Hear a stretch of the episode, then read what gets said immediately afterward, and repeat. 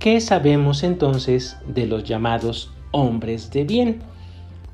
Desde que se origina la independencia nacional hasta muy entrados los años 40 del siglo XIX, estos hombres de bien pues van a ser integrados, integrados por los llamados eh, profesionistas, ya sean médicos, abogados, son personas que en las postrimerías de la colonia van a recibir su educación en colegios este, religiosos, como es el caso de San Ildefonso, y posteriormente van a tener su incursión por la Universidad Pontificia de México. Vemos entonces que estos hombres de bien pertenecen a la clase media, tienen algún caudal que les hace una vida cómoda, también tienen posesiones y una vez que desplazan estos criollos que pueden desplazar a los españoles se quedan con el poder y es aquí cuando vamos a ver que estos hombres de frac, los llamados hombres de bien, pues se van a organizar para proponer la mejor manera de que el país se pueda desarrollar con base en un modelo político propio. De ahí que pues vemos que se echa mano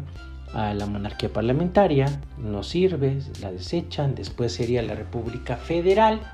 va a durar algunos años, detectan algunos problemas, hacen los ajustes, hacen lo de la República Central del 36, hay muchos problemas igual, después van a buscar que en la dictadura pues se pueda dar una manera de ser del país, pero tampoco vemos que los hombres de bien tienen varias posturas políticas, obviamente pues ya vimos que la monarquía, la República Federal, el centralismo tienen que echar mano a que el país no se les desate mediante alguna revuelta, alguna revolución. Ellos temen mucho algo que se llama disolución social, que se vaya a perder lo que han ganado en estos años de vida independiente. Vemos entonces que estos hombres de bien pues van a engrosar las filas de las burocracias, ya seas federales, ya sea estatales, los ministerios, los gabinetes, algunos son presidentes. Si nos preguntáramos de estos hombres de bien, ¿de dónde vienen? Pues vienen de las ciudades algunos, otros vienen de provincia, comparten la preocupación por lo mejor que le puede pasar al país, tienen diferentes perspectivas, algunos, como se diría en aquel momento, son radicales, son jacobinos, otros son yorquinos, otros son escoceses, pero todos ellos obviamente discuten por la mejor manera de que el país se vaya organizando. Nombres hay muchos. Está Manuel Gómez Pedraza, Lucas Alamán, que viene siendo el prototipo de hombre de bien,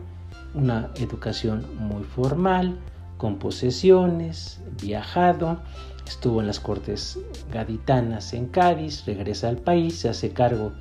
en varias ocasiones del Ministerio de Relaciones Interiores y Exteriores, quiere echar algunos proyectos de infraestructura para el país, no lo logra, entonces vemos que este Lucas Alamán sería el prototipo de hombre de bien, como muchos otros, en donde pues va a poner su mejor esfuerzo para que el país pueda prosperar y a fin de cuentas evitar eso que los hombres de bien tanto les preocupa en los periódicos y en los debates, ¿no? Que es la disolución social. O sea, que el país se pueda perder en una revolución como fue o en una catástrofe como fue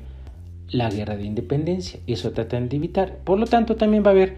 varios proyectos de cultura. Quieren traer a la escuela la castellana para que sea el modelo educativo mexicano. Tampoco lo van a lograr porque vemos que los gobiernos van, los gobiernos vienen y los problemas ahí están, permanecen, ¿no? El pueblo sigue inculto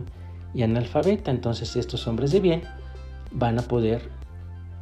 hacer varias cosas, pero a fin de cuentas tienen un gran temor del pueblo porque ven que puede ser un peligro para sus intereses.